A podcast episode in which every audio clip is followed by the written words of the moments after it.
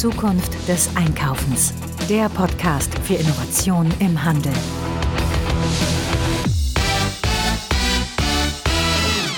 Ja, ich habe heute mal wieder meinen alten Freund Stefan Rüschen hier am Mikrofon. Hallo Stefan, grüß dich. Ja, hallo Frank, freue mich bei dir zu sein. Ja, wir haben mal zwischendurch immer mal wieder dich in den Podcast-Folgen drin. Ist ja immer hochinteressant. Du bist ja praktisch der, ja, ich sag mal, mein Lebensmittelguru hier aus dem Bereich der Forschung. Beschäftigt sich ja ganz viel mit dem ganzen Thema Lebensmittelhandel paar Worte zu dir, falls es in dieser Republik noch mal Leute gibt, die dich immer noch nicht kennen sollten. Ja, gibt schon noch ein paar, die mich kennen. Ja, Stefan Rüschen, ich bin Professor für Lebensmittelhandel seit über neun Jahren mittlerweile an der DHBW, Dualen Hochschule in Baden-Württemberg. Und ähm, vorher, Frank, waren wir Kollegen bei der Metro, lange her, lange her. Äh, aber wir können uns trotzdem noch an die Zeit gemeinsam, gemeinsam erinnern. Und ja, ich bin natürlich relativ umtriebig, logischerweise im Bereich Lebensmittelhandel, vor allem bei unseren Studierenden, da die dual studieren, alle bei Lebensmittelhändlern, Kaufland, Lidl, Penny, Netto, Nerma und so weiter arbeiten. Äh, von der Seite jeden Tag gefordert, auch von den Studenten, jeden Tag gefordert ähm, und deshalb tief drin im Lebensmittelhandel, glaube ich. Ja, und Lebensmittelhandel ist ja auch gerade, weil der ja auch einen Großteil unseres Handelsumsatzes ausmacht, eine hochinteressante Geschichte, weil da ist ja auch ein großer Move. Ne? Also ständig sehen wir, dass da neue Entwicklungen sind. Jetzt gerade auch diese ganzen Grab-and-Go-Stores, die so alle ausprobiert werden. Also ist eine spannende Entwicklung, die nie aufhört eigentlich. Ne? Genau, Lebensmittelhandel ist eigentlich immer, immer dynamisch. Wenn wir uns 20 Jahre zurückerinnern, gab es immer neue Sachen und es hört einfach gar nicht auf, dass immer wieder neue Sachen ausprobiert werden. Nicht alles funktioniert. Nicht alles funktioniert. Auch das haben wir gelernt. Deshalb muss man immer mal gucken, ob da eine Sau ist, die durchs Dorf getrieben wird oder ob die im Dorf bleibt und wächst und relevant, äh, relevant wird. Aber ähm, die Händler haben immer wieder neue, neue Ideen und das macht die Branche auch so faszinierend, auch darin zu arbeiten, sei es nun als Prof oder sei es nun auch in Handelsunternehmen zu arbeiten. Ja. Und da ist eben halt auch die Hauptaufgabe, die man im Bereich Retail Innovation immer wieder hat. Was ist jetzt gerade Hype und was ist Trend und wo ist die Grenze zwischen den beiden, das Ganze rauszukriegen. Ja, bleibt spannend. Du, aber wir haben ja heute äh, ein ganz heißes Thema und zwar habt ihr euch ja wieder mit einem ganz speziellen Thema beschäftigt, nämlich mit Bio. Ne? Bio ähm, hat man ja in vielen Bereichen gelesen. Bio hat gerade äh, in Schwinden der sinkenden Kaufkraft durch jetzt Energieverteuerung und so weiter an der einen oder anderen Stelle ein Problem, genauso wie die Unverpacktläden. Ähm, zu welchen Erkenntnissen Sie, also erstmal, was war euer Setup? Wie seid ihr da dran gegangen? Was, welche war die Forschungsfrage, die zu beantworten war?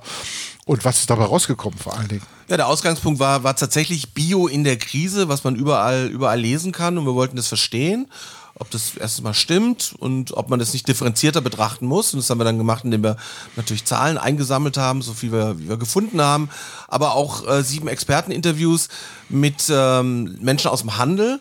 Und zwar querbeet, äh, sowohl Vollsortiment, Verbrauchermarkt, Bio-Einzelhändler, Bio-Großhändler, Experteninterviews zur Lage von Bio ähm, durchgeführt haben. Ähm, und das sind eigentlich schon interessante Dinge rausgekommen. Das heißt, die Frage Bio in der Krise würden wir mit einem klaren Jein beantworten. Jein, warum Jein? Also auf der einen Seite ja, weil wir natürlich schon tatsächlich sehen, mit den Folgen äh, des Ukraine-Konflikts nach dem 24. Februar, sinkende Kaufkraft, sehr große Unsicherheit, steigende Energiepreise, kennen wir alles ähm, ist Folgendes eingetreten, dass Bio, das 20 Jahre lang jedes Jahr überdurchschnittliches Wachstum im Vergleich zu konventionellen Lebensmitteln hatte, also der Marktanteil jedes Jahr leicht gestiegen ist, bis auf circa 7% in 2021. Wir in 2022 das erste Mal einen leichten Rückgang des Marktanteils erleben werden. Also die Gesamtbio-Umsätze entwickeln sich etwas schlechter als konventionelle.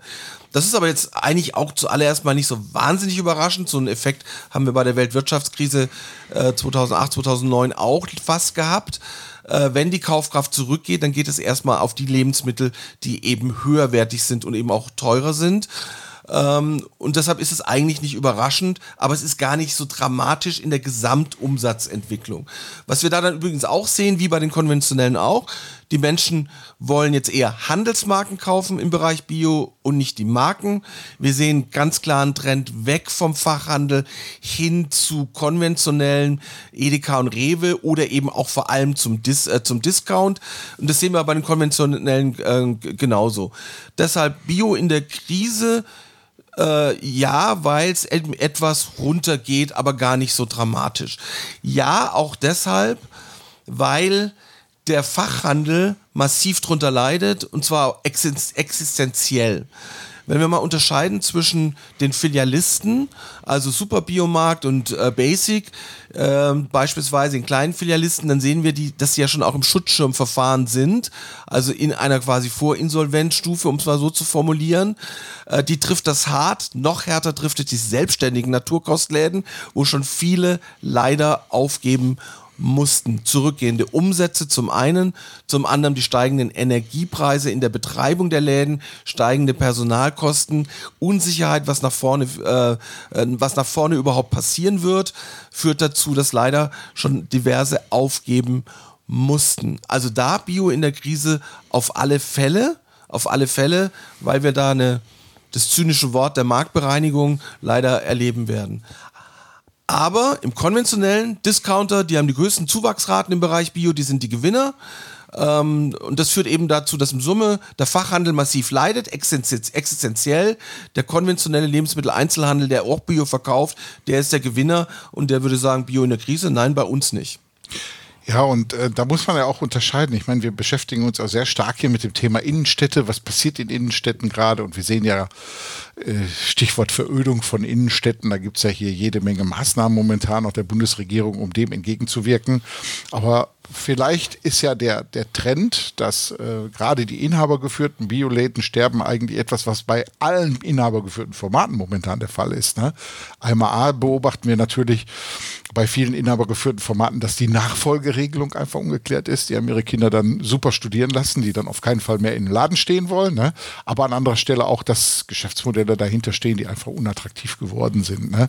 Und wir erinnern uns ja wahrscheinlich alle an die Bioläden aus unserer Jugend, als wir mal frisch waren und die Grünen so langsam aufgekommen sind, wo dann der im Norweger Strickpulli und dem Birkenstocklatschen dann mit Holzregalen irgendwo so einen Bioladen aufgemacht hat. Das ist ja praktisch so ein bisschen Retail-Nostalgie, worüber wir jetzt reden. Aber äh, die haben natürlich auch irgendwann den Zenit überschritten und werden dann von den großen Filialisten in dem Bereich dann überflügelt. Ne? Und dann sind die weg. Das, das gilt ja für andere Formate auch. Ne? Ja, das, das stimmt. Wenn man nochmal ein bisschen anders darauf guckt, Frank, könnte man auch sagen, dass natürlich der selbstständige Einzelhandel bei Edeka und Rewe hervorragend funktioniert. Nach wie vor. Und da ist vielleicht ein bisschen der Unterschied zu dem, was du richtigerweise gesagt hast, dass bei Edeka und Rewe sind sehr starke Zentralen im Hintergrund, mhm. die nicht nur ein paar Produkte besorgen, sondern die liefern dir die ganze Technik, die liefern dir die Brand, die liefern dir das Marketing, also einen sehr hohen Nutzen, den ich als Selbstständiger bekomme, aber ich als Selbstständige dann immer noch vor Ort genau das richtige Sortiment für meine äh, Kunden mache und vor allem auch vielleicht die richtige Kundenorientierung habe, besser als es ein Filialist kann. Und es bedeutet schon, dass wir, weil wir im Bio-Einzelhandel Bio auch Filialisten haben, Dens, Alnatura, die sicherlich auch hoffentlich überleben werden, die aber schon man sich überlegen könnte, ob die sich nicht eher wie eine Edeka konsequent aufstellen. Konsequent sagen, wir wollen eigentlich keine Filialisten, die wir führen, sondern immer in die Hand von Selbstständigen geben. Aber wir als Dance Alnatura, wie bereits gesagt, ein Lieferant sind, Lieferant in Anführungsstrichen sind von der Brand, von Marketing, von Technik, von Sortimenten, von Logistikleistung etc. pp. Und dann glaube ich, dass dann Bio-Filialisten eine bessere Überlebenschance hätten. Das Problem sicherlich von Superbiomarkt und Basic.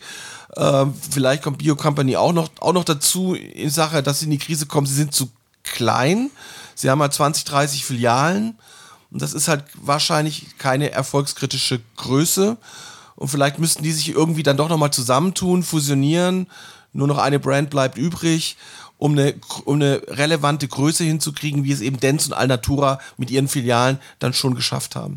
Also es wäre eigentlich so ein Erfolgsmodell, dann so ein Mix aus Regiemärkten und Genossenschaften, ne? praktisch. Ne?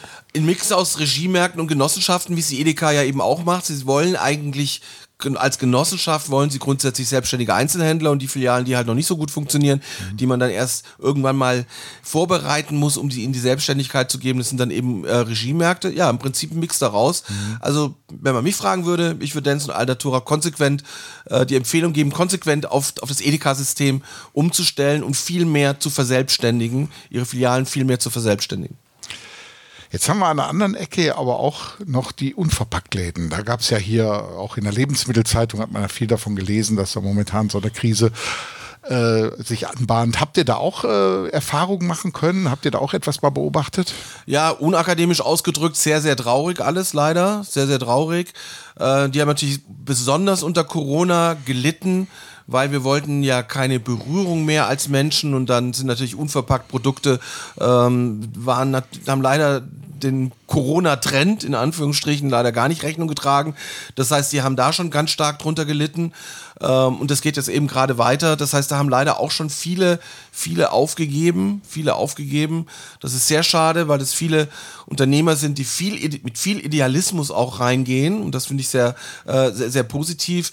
Ähm, aber unverpackt Läden, ähm, die extrem gesagt, kann man schon froh sein, wenn da noch einer überlebt, wenn ich es mal wirklich so sagen darf. Das Thema unverpackt ist deswegen nicht jetzt komplett zu Ende, sondern unverpackt Stationen, wie es ja viele dann auch schon machen, Edekas und, äh, und Reves und auch, auch Globus Kaufland, unverpackt Stationen in normalem Lebensmitteleinzelhandel, die haben, glaube ich, absolut ihre, ihre Berechtigung.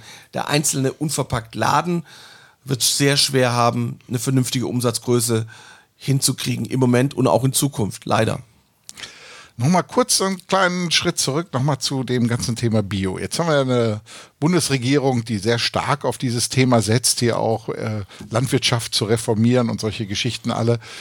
Jetzt äh, scheinen wir ja im, im Bio-Bereich einer rosigen Zukunft entgegenzuwirken. Ne? Was ist denn da jetzt beschlossen worden in der Bundesregierung? Ja, die Bundesregierung und auch die Landesregierung haben eigentlich überall in ihren Koalitionsverträgen drinstehen, Zielen äh, 30 Prozent Anteil bis 2030. Wir sind im Moment bei knapp 7 Prozent in 2022.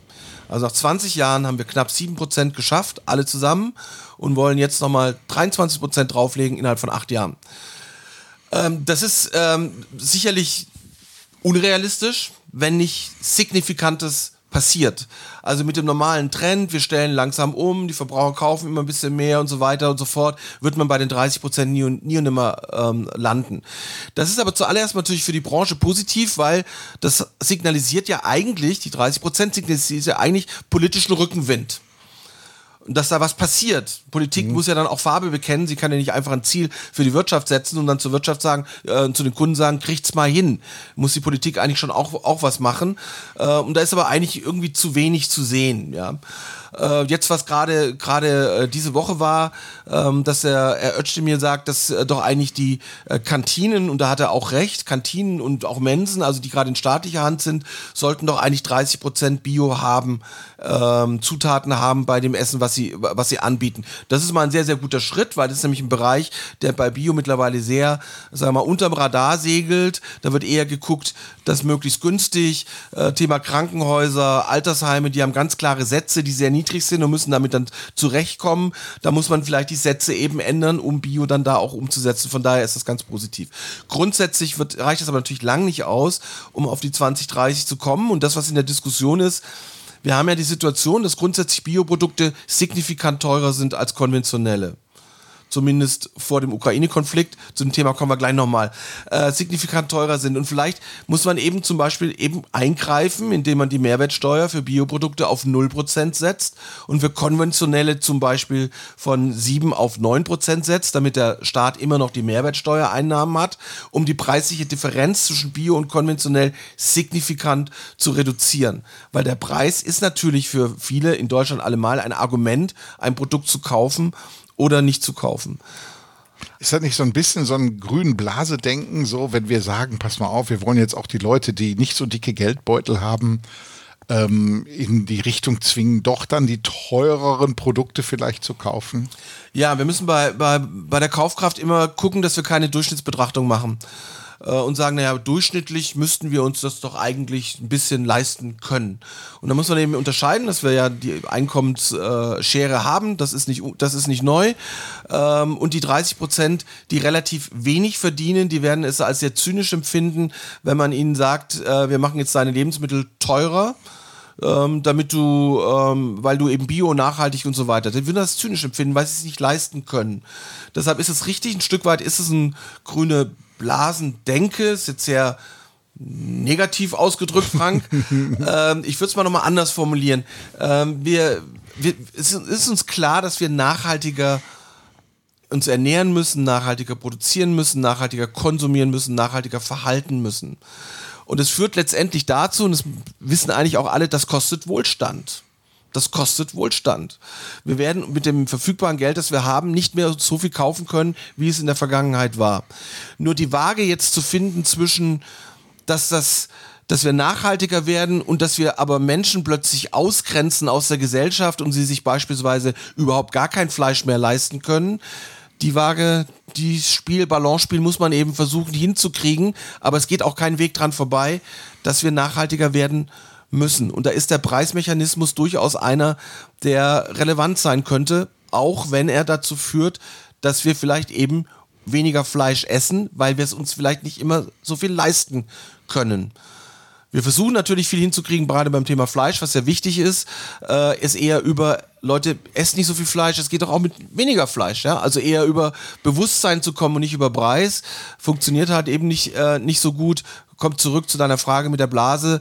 Ähm, ja, uns muss allen klar sein, dass es Wohlstand kostet. Wir dürfen das nur nicht eben überziehen, dass, dass extrem gesellschaftliche Unruhen entstehen, weil wenn die Lebensmittel 30 Prozent teurer werden, das wird nicht spurlos an der Bevölkerung vorbeigehen mit den entsprechenden Reaktionen. Haben wir in vielen Ländern ja schon gesehen, was da passiert. Ne? Aber jetzt haben wir ja gerade auch so ein, äh, du hast es gerade schon mal angedeutet, jetzt haben wir gerade so ein Phänomen, was eigentlich so ein bisschen Kopfschütteln eigentlich beim Verbraucher auch ausübt, dass auf einmal die Preise von Bio und herkömmlich äh, hergestellten Lebensmitteln irgendwie außer Rand und Band gehen irgendwo, ne? Ja, zum Teil ist es im Moment so, dass Bioprodukte billiger sind als konventionelle.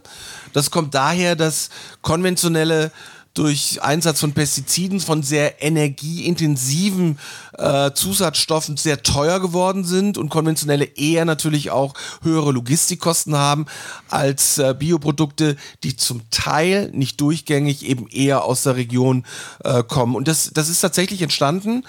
Äh, als Verbraucher würde, dem würde man jetzt empfehlen, guck einfach immer im Laden, was ist eigentlich billiger, weil nämlich Bioprodukte nach wie vor das Image haben, teurer zu sein. Also die Verbraucher, wenn du es nicht nachguckst, dann stellst du es nicht fest. Deshalb im Laden immer jetzt nachgucken, was ist eigentlich billiger und dann kann man sich Bio plötzlich eben, äh, eben auch leisten. Das ist aber, alle gehen davon aus, dass es ein temporärer Effekt ist. Der wird irgendwann wird er, wird er wieder rausgehen, wenn wir jetzt wieder normale Konstellation haben. Ähm, es ist aber beim temporären Effekt schon so, dass neulich mal ein, ein äh, Milchanbieter gesagt hat, dass er eigentlich jetzt seine Biomilch als konventionelle Milch deklariert hat, weil er dafür zwei Cent mehr gekriegt hat. Und das ist natürlich eigentlich abstrus. Was anderes ist aber eigentlich ganz spannend. Ähm, neulich bei einer, einer, Tagung mit, mit vielen äh, bio-engagierten äh, Menschen, die dann sich auch eben Sorgen machten, was würde das denn dauerhaft eigentlich für die Marke auch bedeuten, wenn Bio günstiger ist als konventionell? Und dann haben die sich Sorgen gemacht, weil die Wertigkeit ihres Produktes über den Preis dann nicht mehr so rüberkommt. Und da würde ich sagen, kann es denn falsch sein, dass ein Produkt, wo ich etwas für mich besser, etwas Besseres für mich tue und für die Umwelt, dass das günstiger ist wie ein Produkt, was schlechter für die Umwelt ist und schlechter für mich, ist doch nicht abstrus. Eigentlich, eigentlich ist das doch, eigentlich ist das so, doch richtig. Eigentlich erstrebenswert eigentlich. Eigentlich ist es doch erstrebenswert. Eigentlich muss es doch genauso, also, genauso sein. Also die Sorge würde ich mir gar nicht machen. Das wäre fantastisch, weil das würde Bio eben einen unheimlichen Schub geben. Und deshalb glaube ich, dass man eben von staatlicher Seite tatsächlich in den Preismechanismus angreifen äh, ansetzen könnte und sollte, um zumindest mal die Differenz zu reduzieren, vielleicht sogar bei einigen Produkten bewusst zu erzeugen, dass Bio günstiger ist als konventionell gegenüber dem Verbraucher. Der Erzeuger, der Landwirt, der muss natürlich immer noch auf seine Kosten kommen. Ja, hochgradig interessante Erkenntnisse, die daraus gekommen sind, die ja wirklich so gegen dem, was eigentlich der gesunde Menschenverstand so denkt, eigentlich ansprechen. Stefan, die äh, ganzen Ergebnisse, die ihr jetzt erarbeitet habt, wo kann ich, kann man die nachlesen? Ja, bei unserer, auf unserer Internetseite www.handel-dhbw.de findet man unter White Paper und White Paper ist ja äh, kostenlos unsere Studio Bio Quo Vadis, äh, White Paper Nummer 17. Wir haben aber noch ein anderes gemacht, was äh, zum Thema Nachhaltigkeit einzahlt, nämlich White Paper Nummer 20, Attitude Behavior Gap. Auch ganz spannende Ergebnisse und das sieht man zum Beispiel auch, dass sehr wohl ein Großteil der, ähm, der Verbraucher auch verstanden hat, dass Nachhaltigkeit Wohlstand kostet Und übrigens noch ein Ergebnis aus der Studie ist, dass ähm, über 40 Prozent gesagt haben, dass sie bereit sind, ihre Einkaufsstätte zu wechseln, wenn ein anderer Wettbewerber im Handel mehr nachhaltigere Produkte hat. Also die Kunden haben bereits die Bereitschaft, nicht alle, Bereitschaft, die Einkaufsstätte zu wechseln, was für den Handel bedeutet aus meiner Sicht, Nachhaltigkeit ist ein total wichtiges Feld, auch gegenüber dem Kunden. Und das muss man verdammt authentisch und verdammt gut, äh, verdammt gut spielen, sonst ist man irgendwann, irgendwann weg. Um mal das neudeutsche Wort, wenn das nicht im Purpose ver, verankert ist, dann könnte es einem gehen irgendwann wie Schlecker. Ja. Genau. Also www.handel-cabw.de unter White Paper gibt es auch ganz viele andere Sachen, die wir da äh, veröffentlichen, kostenlos. Ähm, wir sind da, glaube ich, ganz umtriebig. Wenn es interessiert, ja. herzlich willkommen, die Sachen runterzuladen und zu lesen und sich bei uns zu melden, wenn man zum Beispiel auch anderer Meinung ist. Wir verlinken die ganzen Sachen auch in den Shownotes hier, dass ihr nur einfach mal klicken braucht. Ja, und sag besten Dank, Stefan. War mal wieder hochinteressant. Also ich bin wieder total elektrisiert von den Themen, die ihr da macht. Und äh, ich freue mich schon auf die nächste Folge, die wir zusammen aufnehmen. Ja, Frank, vielen Dank. Dann bis zum nächsten Mal. Danke.